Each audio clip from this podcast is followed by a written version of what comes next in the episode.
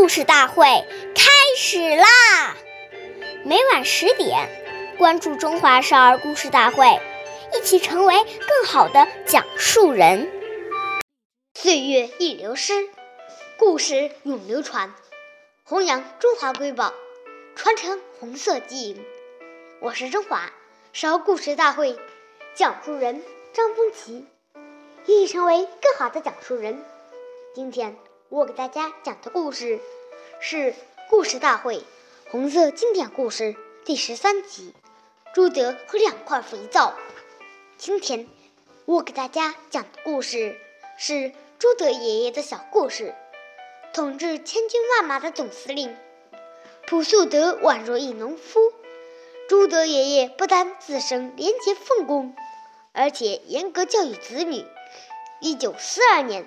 朱德爷爷的儿子朱祁从陕北绥德回到延安，参谋庞开文见朱祁洗衣服没有肥皂，便向军委办公厅总务处领来了两块肥皂给他用。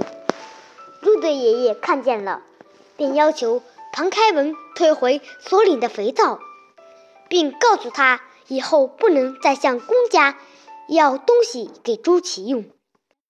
许文亭将军曾写诗赞颂朱德爷爷：“敌后称实不施功，金刚百炼一英雄。诗人未识将军面，朴素浑如会藏丝。”关注中华少儿故事大会，一起成为更好的讲述人。我们下期节目再见。